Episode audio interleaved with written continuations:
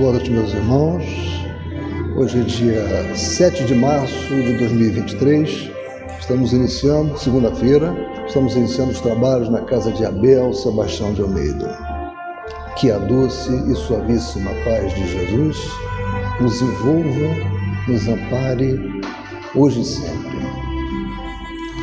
Bem, meus irmãos, é, antes de nós fazermos a leitura da página preparatória para o início dos trabalhos, gostaria de lembrar, como eu sempre tenho feito, né? pegando uma informação aqui no nosso boletim informativo, está à disposição de todos no site do SEASA.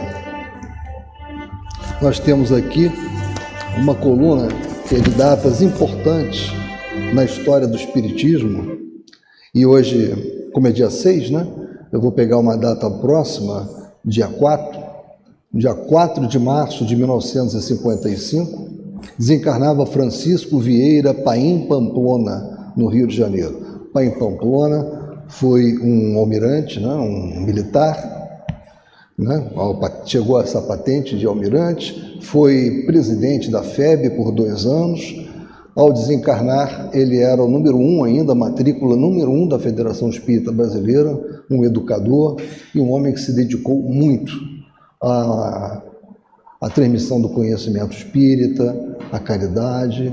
Então, quando ouvirmos o nome Paim Pamplona, lembremos que foi um espírita, um homem que se dedicou bastante à nossa doutrina. Pedir a nossa querida irmã Gisilda para fazer a leitura. Já vai, já vai. Só um instantinho que já vai. Então, boa noite, meus irmãos. Vamos daqui a pouco iniciar os nossos trabalhos. Já estão sendo iniciados no momento da leitura de uma página, porque muitas entidades que aqui estão participam também dessa leitura e bebem esses ensinamentos maravilhosos. Hoje o livro chama-se Pronto Socorro, é do Espírito de Emmanuel e a psicografia de Francisco Cândido Xavier. O título é De Imediato. Se alguém te ofendeu, perdoa sem delonga. Se feriste a outrem, reconsidera o gesto impensado e solicita desculpas de imediato. Ressentimento e remorso são atitudes negativas gerando azedume e abatimento, suscetíveis de arrasar-nos o um máximo de forças. Deixa. Que a luz da compreensão te guie as palavras e não admitas que o desequilíbrio se te instale no mundo íntimo. De alma contundida pela manifestação infeliz de alguém, esquece. Para logo o choque sofrido e se houveres, porventura, farpeado os sentimentos dessa ou daquela pessoa, pede-lhe perdão como o reconhecimento da própria falta. A desarmonia espiritual, quando não extinta no nascedouro, cria perturbações de resultados imprevisíveis, semelhante ao processo infeccioso que, não debelado com a urgência devida, acaba intoxicando todas as forças corpóreas, muitas vezes carreando a morte prematura. É por esse motivo, certamente, que Jesus, o Divino Mestre, não apenas nos recomendou reconcilia-te com teu adversário, mas nos esclareceu de modo convincente, afirmando: reconcilia-te depressa com teu adversário enquanto estás a caminho dele e com ele. Então, eu acho que essa mensagem é muito linda e muito profunda e nos fala da urgência do perdão. Nada mais libertador. Quando a gente abre isso, o perdão, o esquecimento realmente das ofensas e caminha uma verdadeira legião de sentimentos, rancor, ressentimento, sai. E é oxigênio novo para a alma e nós vamos nos sentir realmente renovados. Caso contrário, é a estratificação desses sentimentos, trazendo perturbações de ordem física, mental e espiritual. Jesus, como sempre, manda a gente reconciliar rápido, até para que as pendências terrenas sejam resolvidas logo e não se perpetuem na espiritualidade. Que Jesus nos abençoe. Bem, meus irmãos, é, hoje coube a mim a continuação dos nossos estudos. Nós estamos no capítulo 10 do Evangelho segundo o Espiritismo é, e hoje nós iremos conversar sobre os itens 7 e 8, que são esses que estão bem-aventurados os que são misericordiosos, e o sacrifício mais agradável a Deus. É, nossa irmã Gesilda leu essa, essa mensagem de Emmanuel. Emmanuel, com esse poder de síntese fantástico, ele já fez o estudo. O estudo está todo aqui. Ele deu a mensagem claríssima para nós do que nós precisamos. Agora, vamos tentar desenvolver um pouco mais. Mas esse texto, pela concisão e pela, pelas palavras corretas, colocadas da forma como foram, já nos deu tudo o que nós precisamos saber sobre esse tema. E a questão do perdão vai ser uma tônica para nós com relação a esse estudo. Então, eu trouxe para vocês essa, essa passagem da oração de São Francisco, que todos nós conhecemos, muito conhecida, né?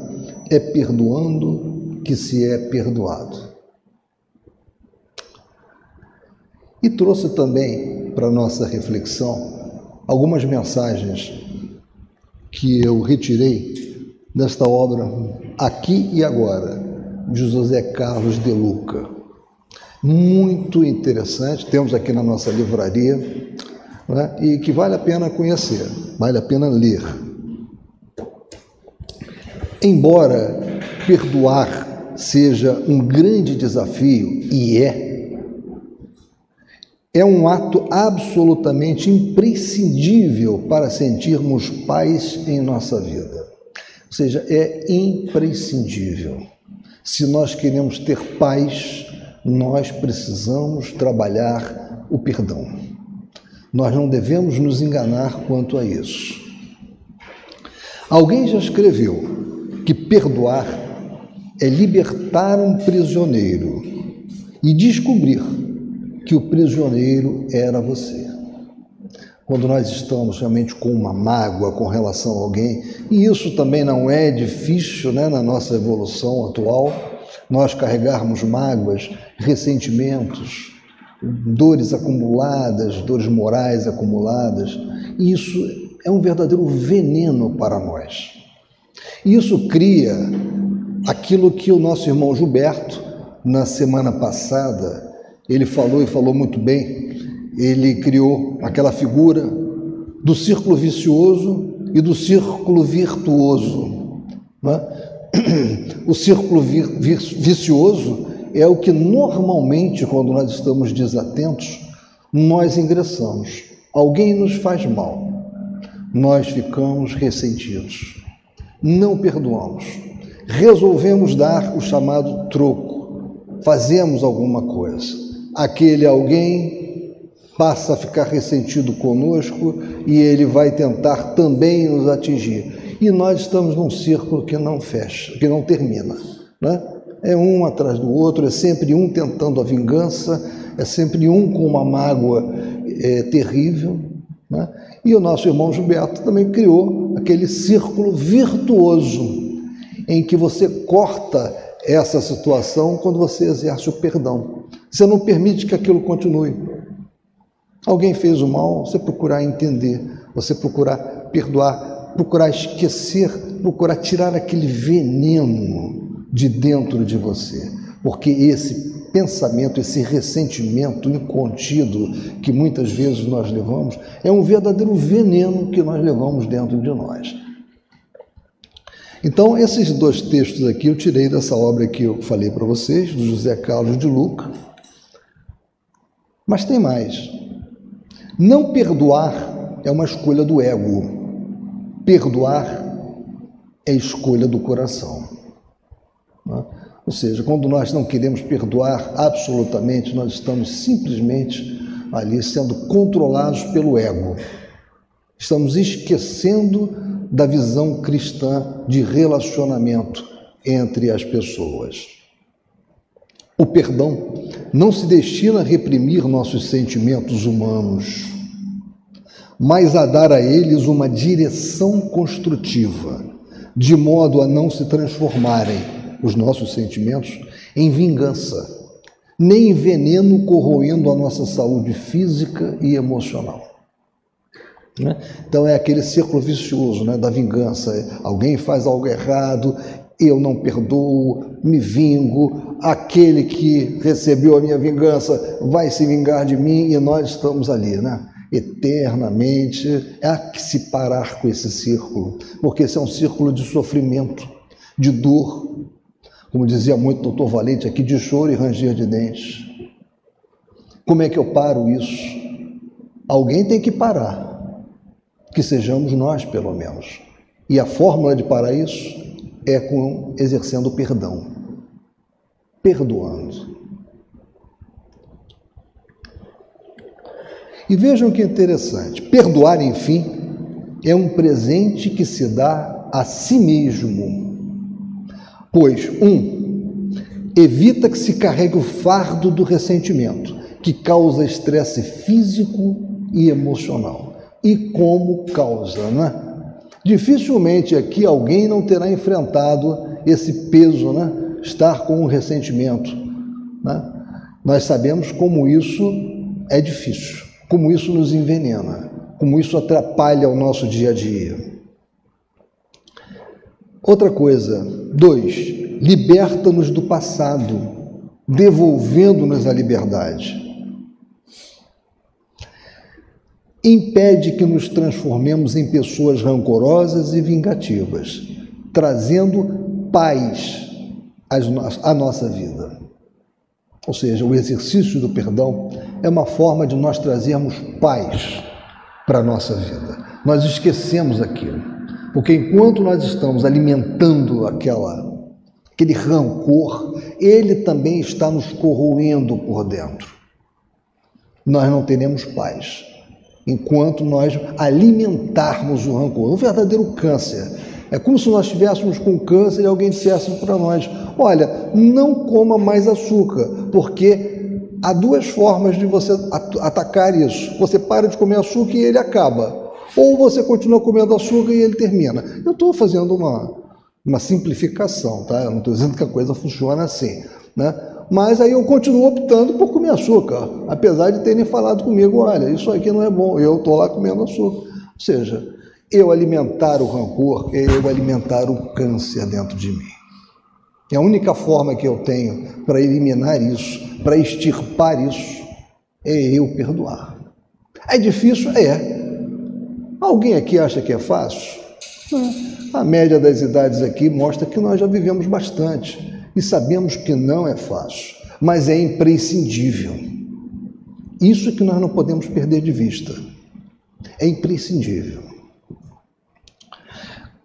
Quatro, e eu acho muito importante esse quatro, mas muito importante, possibilita que também sejamos perdoados por aqueles que prejudicamos. Estejam eles na dimensão física, ou seja, encarnados aqui como nós, ou na dimensão ou na espiritual. Isso é muito importante. André Luiz tem uma frase, eu já falei algumas vezes aqui, mas eu gosto muito dessa frase. É por isso que eu sempre repito, né? E eu vou usá-la para fazer uma derivação. A frase de André Luiz é, é: se alguém precisa de ti, também precisas de alguém. Dar será sempre a melhor forma de receber. Isso também se aplica ao perdão. Se alguém precisa do nosso perdão, nós também precisamos do perdão de alguém. Dar o perdão é a melhor forma de nós passarmos também a receber o perdão.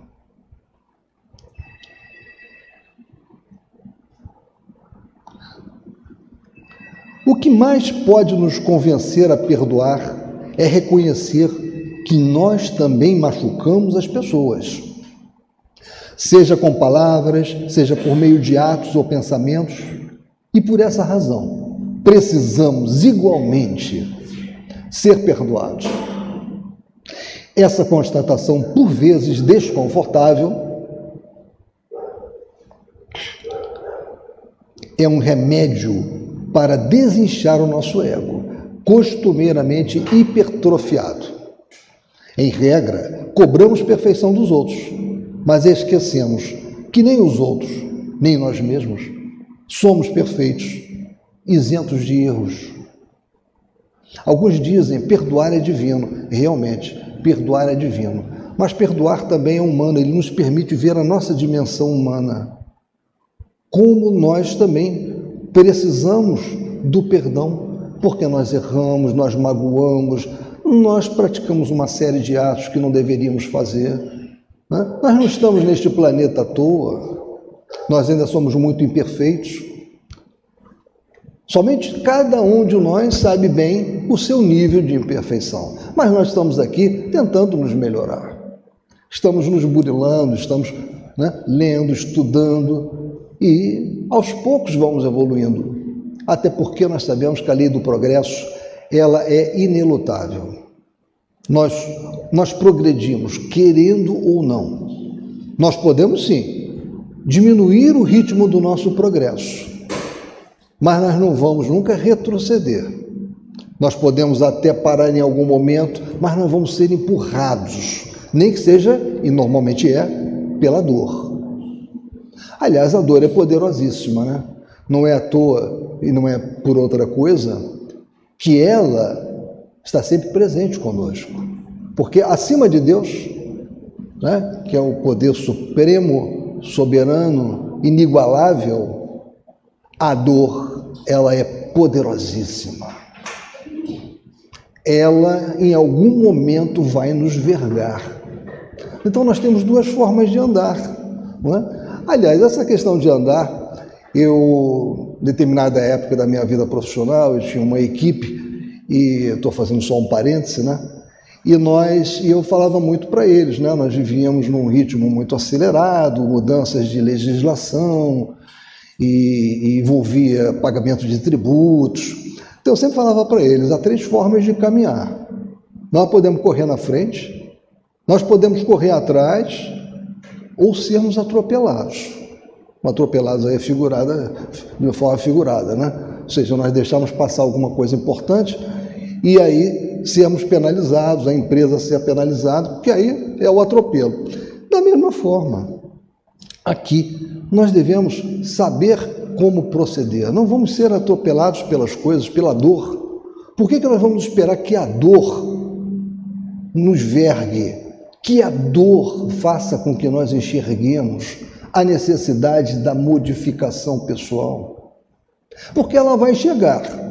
Se nós não mudarmos, a nossa relação com o próximo, a dor vai fazer com que isso aconteça. Então vamos mudar. E a forma de mudar a nossa relação com o próximo é essa: amor. E amor vai envolver o que? Perdoar. Nós não precisamos pegar aquela pessoa que não gosta de nós e que nos fez muito mal e ficarmos, levarmos para nossa casa. Não é isso que está se falando, mas está se falando o seguinte: perdoá-la, procurar entendê-la deixar de desenvolver aquele rancor, aqueles pensamentos horríveis contra ela, porque eles ricocheteiam em nós. Existe um efeito bumerangue dos nossos pensamentos. Então, quando nós começamos a pensar negativamente para atingir uma pessoa, nós não tenhamos dúvida alguma, nós vamos receber o retorno desta carga vibratória. Nós estamos abrindo as possibilidades para que irmãos trevosos se aproximem de nós, se juntem a nós e passem a tentar nos dominar. Por quê? Nós estamos totalmente desequilibrados, nós temos uma, ficamos, tornamos-nos numa faixa vibratória compatível com a deles. Nós podemos evitar isso, nós devemos evitar isso, nós precisamos evitar isso.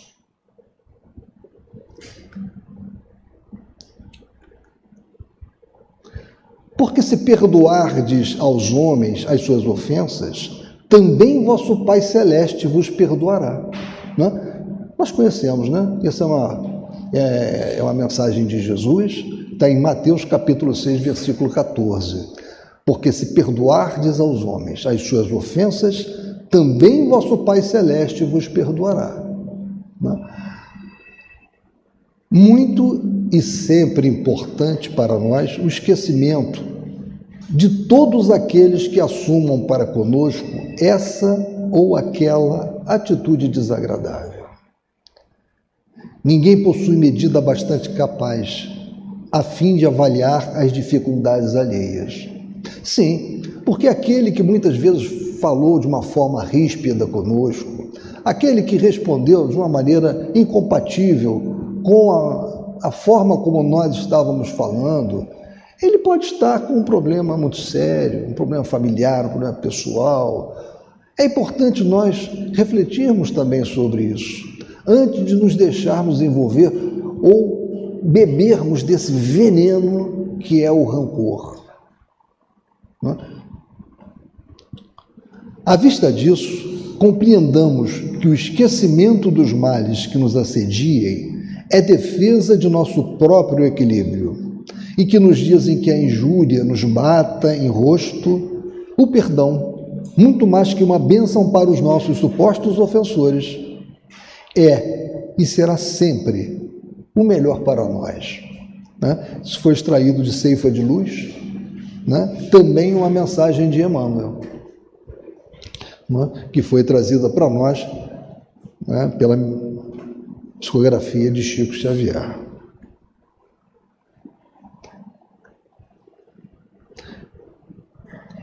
Erro nosso requer a bondade alheia, erro de outrem reclama a nossa clemência. Ou seja, o tempo todo, as, nossas, as mensagens da espiritualidade nos alertam para isso. Ou seja, Olhe para o que você faz, olhe para os seus defeitos, veja como você age, aprecie o quanto você precisa de perdão. Ah, você agora alcançou, então você passa a perdoar. Perdoe primeiro, perdoe primeiro, e o próximo vai lhe perdoar. Ou é o próximo mais próximo, é um próximo mais distante, mas ele vai lhe perdoar. Nós temos que quebrar e eu volto a dizer, aquilo que o nosso irmão Gilberto chamou de círculo vicioso. Porque esse círculo vicioso, ele pode levar dezenas, centenas de anos. Se nós não conseguirmos cortar, né, é, é, o tempo todo, é um atrás do outro, desencarna, encarna, desencarna, encarna, está na espiritualidade, está com aquele rancor, procura aquele que ainda está encarnado, vai obsidiá-lo. Os trabalhos em mesa, às quartas-feiras, como nós vemos isso, né? Mas é o tempo todo. São os desafetos do passado, são aqueles que guardam rancores terríveis e que conseguiram encontrar os seus desafetos e ficam jungidos a eles. Então nós escutamos coisas assim tenebrosas às vezes. E esse trabalho de dialogação, de esclarecimento a esses irmãos que estão nessa situação, ele é muito importante. Muitas vezes precisa se fazer isso em mais de uma sessão. Não é, Jesus? Das vezes até três, quatro, cinco vezes, cinco semanas, é colocado um determinado nome, porque aquela entidade que está ali presa, né, jungida, aquele nosso irmão aqui encarnado ainda, ela está, ela não é, está difícil de mudar, é um ódio né, muito grande, ela está totalmente obliterada para ouvir. Então é um trabalho lento, gradual. Quanto mais conhecemos a nós mesmos, mais amplo em nós o imperativo de perdoar. Interessante. Quanto mais nós conhecemos os nossos defeitos, nós vamos descobrindo como é importante perdoar aqueles que nos machucaram. Porque nós começamos a lembrar, né? Que nós também machucamos, aquilo que nós tínhamos falado ainda há pouco, né? Você, você a mostra da grande prole de Deus carece do amparo de todos e todos lhe solicitam amparo. Isso nós extraímos da obra O Espírito da Verdade, pelo Espírito André Luiz, Chico Xavier, psicografia de Chico Xavier. Aí eu queria trazer para vocês essa história, que ela é muito interessante mas muito interessante mesmo. É uma história simples, mas que nós vamos ver que é o que acontece na nossa vida. Seu pai lhe deu um saco de pregos, estamos falando de uma criança, obviamente. Seu pai lhe deu um saco de pregos, dizendo-lhe que cada vez que perdesse a paciência, deveria pregar um prego atrás da porta. Né? Era um garoto difícil. Né? né? No primeiro dia, o menino pregou 37 pregos. Veja, né? perdeu a paciência 37 vezes. Né? Nas semanas que se seguiram, à medida que ele aprendia a se controlar, pregava cada vez menos pregos atrás da porta. Com o tempo, descobriu que era mais fácil controlar seu gênio que pregar pregos. Chegou o dia em que conseguiu controlar-se durante todo o dia. Depois de informar seu pai sobre sua vitória, ele lhe sugeriu que retirasse um prego a cada dia que conseguisse controlar seu temperamento. Os dias se passaram e o jovem pôde finalmente anunciar ao pai que não havia mais pregos atrás da porta. Seu pai, segurando-lhe a mão, levou-o até a porta e disse-lhe: Meu filho, vejo que você tem trabalhado duro, mas veja todos esses buracos na porta. Ela nunca mais será a mesma. Cada vez que você perde a paciência, deixa cicatrizes exatamente como as que vê aqui. Você pode insultar alguém e retirar o insulto, mas dependendo da maneira como fala, poderá ser devastador e a cicatriz ficará para sempre. É claro, isso é uma história, eu não mudei. O para sempre nós sabemos que é uma forma de falar. Né? Em algum momento os problemas eles acabam sendo resolvidos e é a dor que acaba normalmente fazendo que os problemas sejam resolvidos. Mas esta história, ela eu também tirei dessa obra que eu falei para vocês, né? aqui agora, recomendo. Essa história nos mostra como é que nós devemos tomar muito cuidado com as nossas palavras, pensamentos, atos, né? porque, claro, nós temos que perdoar e precisamos muito do perdão. Mas a dificuldade do outro em nos dar o perdão também está muito vinculada a quantos buracos nós fizemos na porta. Então vamos também trabalhar, vamos pensar um pouco. Nós precisamos mudar a nossa forma de ser. Perdoar e promover menos buracos nas portas. Até para que facilite o perdão para nós.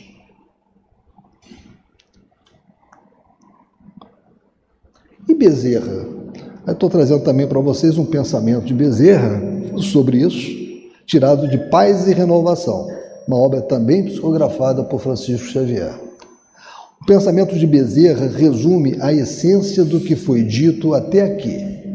Diante de quaisquer transes da vida, tudo venceremos se nos dispusermos a esquecer o mal, crer no bem e servir com amor. Né? Ou seja, esses homens como Emmanuel, Bezerra, é, eles resumem páginas e páginas de literatura em poucas frases, em pequenas orações. Né? Veja aquele texto lido pela Gesilda, como ele sintetiza tudo o que nós estamos falando. Sintetizou tudo o que nós estamos falando até agora. Agora, entrando é, efetivamente no Evangelho segundo o Espiritismo, né, capítulo 10, que nós estamos vendo, itens 7 e 8. E o item 7, o que está lá? Se, portanto, quando fordes depor vossa oferenda no altar, vos lembrardes de que o vosso irmão tem qualquer coisa contra vós, deixai a vossa dádiva junto ao altar e ide antes reconciliar-vos com vosso irmão. Depois, então, voltai a oferecê-la. Isso está em Mateus capítulo 5, versículos 23 e 24. Vejam como é importante. Não venha ao altar trazer oferenda se você ainda tem débitos com o seu irmão. Se existe ainda algo a ser resolvido, resolva antes de vir a mim. Isto é muito singular e importante. Né? quando diz: Ide reconciliar-vos com o vosso irmão, antes de depordes a vossa oferenda no altar, Jesus ensina que o sacrifício mais agradável ao Senhor é que o homem faça do seu próprio ressentimento. Lembra aquela questão da desembanhar a espada?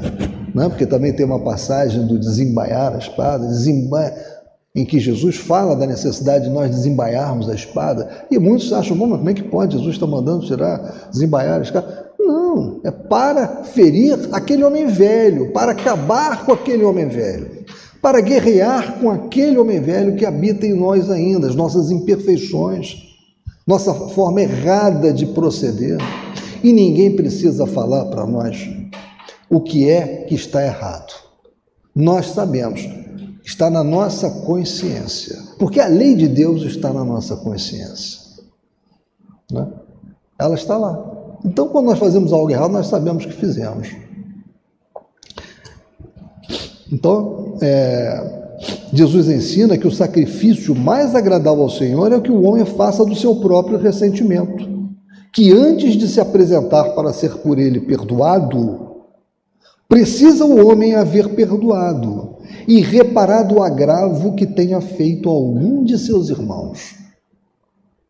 Só então a sua oferenda será bem aceita, porque virá de um coração expungido de todo e qualquer pensamento mau. Quando nós analisamos o Pai Nosso, né, nós vemos essa questão, né? Nós pedimos o perdão, assim como nós também perdoamos. Porque não adianta só pedir o perdão. Nós precisamos exercer o perdão. E exercer antes de pedir. Ele materializou o preceito porque os judeus ofereciam sacrifícios materiais. Cumpria-lhe conformar suas palavras aos usos ainda em voga. O cristão não oferece dons materiais, pois que espiritualizou o sacrifício. Com isso, porém, o preceito ainda mais força ganha. Ele oferece sua alma a Deus, e essa alma tem de ser purificada. Ou seja, o que nós vamos levar ao altar para Deus, né? Nós vamos levar a nossa alma purificada. É isso que nós vamos levar. E nós estávamos na semana passada, na quinta-feira, falando sobre perispírito, no, nossa, no grupo de médiuns, né?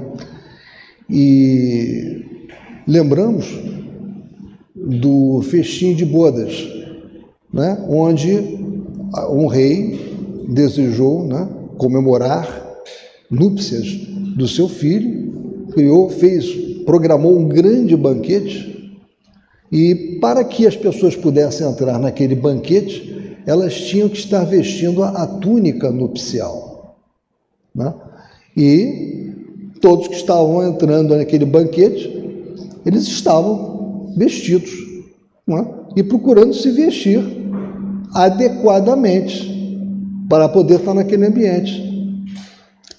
Em determinado momento, o rei observou uma pessoa que estava entrando e disse: Por que você não está com a túnica? Ela falou: Não, mas eu estou, estou vestido.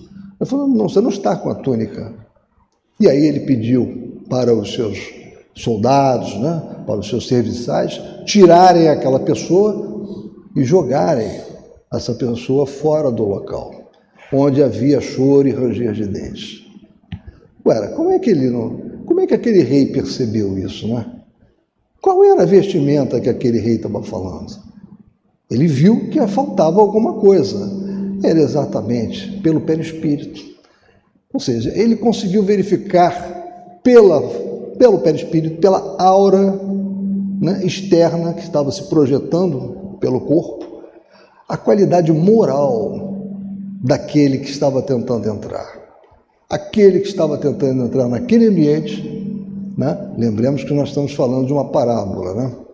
Aquele que estava tentando entrar naquele ambiente, um ambiente elevado, um, um ambiente especial, tinha que ter credenciais. E aquelas credenciais eram credenciais morais. E pela coloração da alma, aquele rei conseguia perceber quem tinha credencial, aquela alma né, radiante, diáfana, e quem não tinha. E aquele que estava tentando entrar, apesar de vestido, né, ele não era, ele não tinha credencial. Ele não tinha aquela túnica nupcial que era necessária.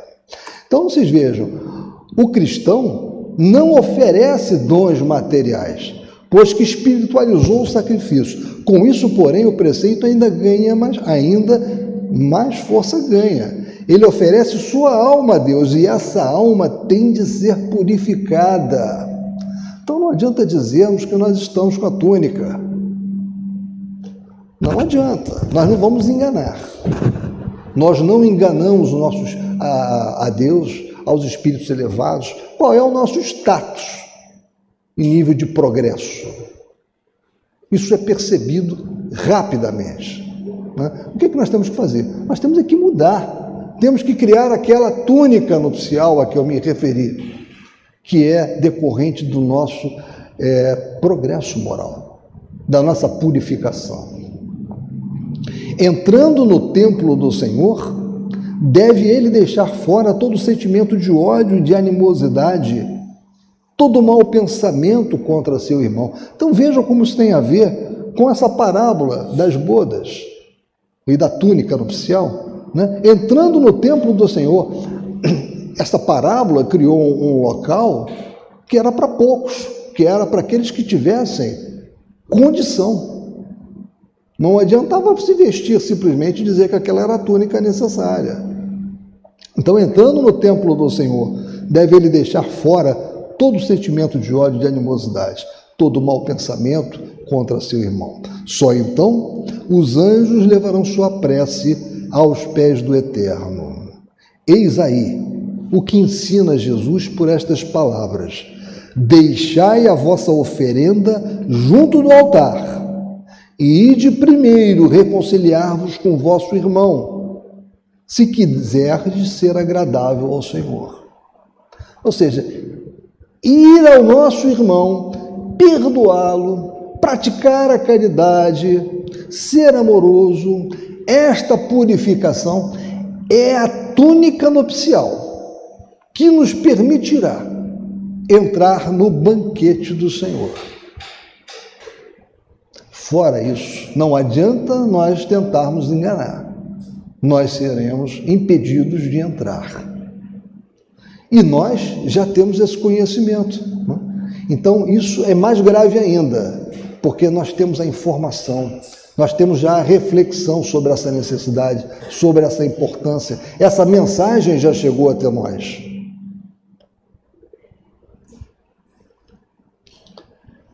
Existe um símbolo que eu gosto muito, já usei aqui, né? É, que é de um, um pelicano alimentando os seus filhotes com a própria carne. Né? Estamos falando de símbolos, evidentemente. Né? Aí eu trouxe uma pequena né, história disso, que na Europa medieval considerava-se o pelicano, a ave, um animal especialmente zeloso com seu filhote, ao ponto de, não havendo com que o alimentar, dar-lhe de seu próprio sangue.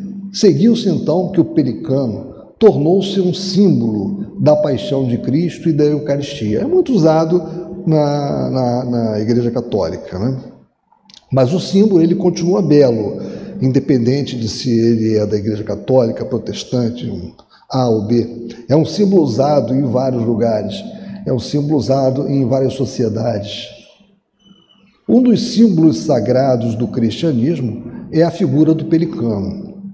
A explicação é simples. Na total ausência de comida, o pelicano abre seu peito com o bico e oferece a própria carne aos filhotes. Alguma mãe aqui discorda desse sentimento para com o seu filhote? Né? Ou seja, aqueles que, as mães então entendem muito profundamente essa doação, a doação de si mesmas, da sua própria carne, né, da sua saúde pelo seu filho. Né? É mais fácil para elas né, é, entender isso, para todos nós, né, claro. Então, esse é um sacrifício. Mas este sacrifício é um sacrifício bom, porque nós não estamos nos mortificando apenas, porque queremos, queremos ficar parados, com o braço para cima, 20 anos, 40 anos com o braço para cima para ele ficar atrofiado. E aí, ganhei o que com isso? Ah, meu braço ficou fino, eu nunca mais baixei o braço depois que eu decidi fazer isso. Ah, eu vou andar sobre pregos, eu vou deitar sobre pregos, ah, eu vou ficar segurando um carvão durante não sei quanto tempo, vai, deixa ele queimar a mão. Isto não agrada a Deus. O sacrifício que agrada a Deus é aquele que nós fazemos para purificar a nossa alma, para nos reorganizarmos com Deus e também para ajudarmos o próximo, a caridade. Aí sim, se na, na, tentativa de ajudar o próximo nós acabamos de alguma forma nos sacrificando, esse é um sacrifício que agrada a Deus, porque ele é pelo próximo. Nós fizemos a caridade. Vejam isso que está aqui. Isso aqui eu tirei da internet, é um, numa revista, né? Foi na verdade uma foto que apareceu numa revista. Né? Esse homem passou mais de 40 anos com a sua mão direita levantada uma inutilidade absoluta. O que, que adiantou isso para o engrandecimento moral, para a purificação dele como ser humano, como espírito imortal? Nada, né? Esta mão que ficou levantada podia ter arado a terra, podia ter segurado uma criança, podia ter dado um alimento para um doente, mas ela ficou levantada, atrofiada, Então, meus irmãos, a grande mensagem que fica para nós é que guardar ressentimento é como tomar veneno e esperar que a outra pessoa morra. É exatamente isso. É uma grande bobagem, é um grande erro, é uma tolice. Por isso que nós precisamos cortar impedir o círculo vicioso e passarmos, como disse o Gilberto aqui na semana passada, eu gostei muito da, da alusão que ele fez, por isso eu estou usando, né, que eu achei que ele foi muito feliz em criar essa figura do círculo vicioso, em que as pessoas, os espíritos não, não param de se prejudicar, né? e é preciso cortar isso. Quando nós cortamos isso, e a forma de cortar isso exercendo perdão, nós criamos um círculo virtuoso. Então, lembremos sempre disso. Quando vier o ressentimento, que guardar ressentimento é como tomar veneno e esperar que a outra pessoa morra. É alimentar o câncer com açúcar, quando alguém diz para nós, não coma açúcar. Você tem duas alternativas. Se você comer açúcar, o seu, seu câncer vai aumentar. Se você parar de comer açúcar, o seu câncer vai acabar. E nós continuamos a comer açúcar. Não é? Bem, meus irmãos, então essa é a mensagem é, de hoje né, sobre esse capítulo, esses dois itens do Evangelho segundo o Espiritismo. Eles merecem muita reflexão da nossa parte. E a mensagem que nós vimos no início, a mensagem de Emmanuel, é, que é muito interessante, essa síntese de Emmanuel, lida pela Gisilda, deve ficar também na nossa cabeça. Emmanuel, nessas palavras, né, né, ele colocou tudo que nós precisamos saber sobre a importância do perdão. Lembremos-nos disso. É a nossa túnica nupcial. Lembrem também disso. E lembrem também da história do prego, né? Vamos evitar colocar pregos demais na porta, porque mesmo que nós depois arranquemos, fica aquele buraco, aquela coisa difícil depois de. Vai ter que passar uma, né, uma pasta ali, um produto. Então, para que isso, né?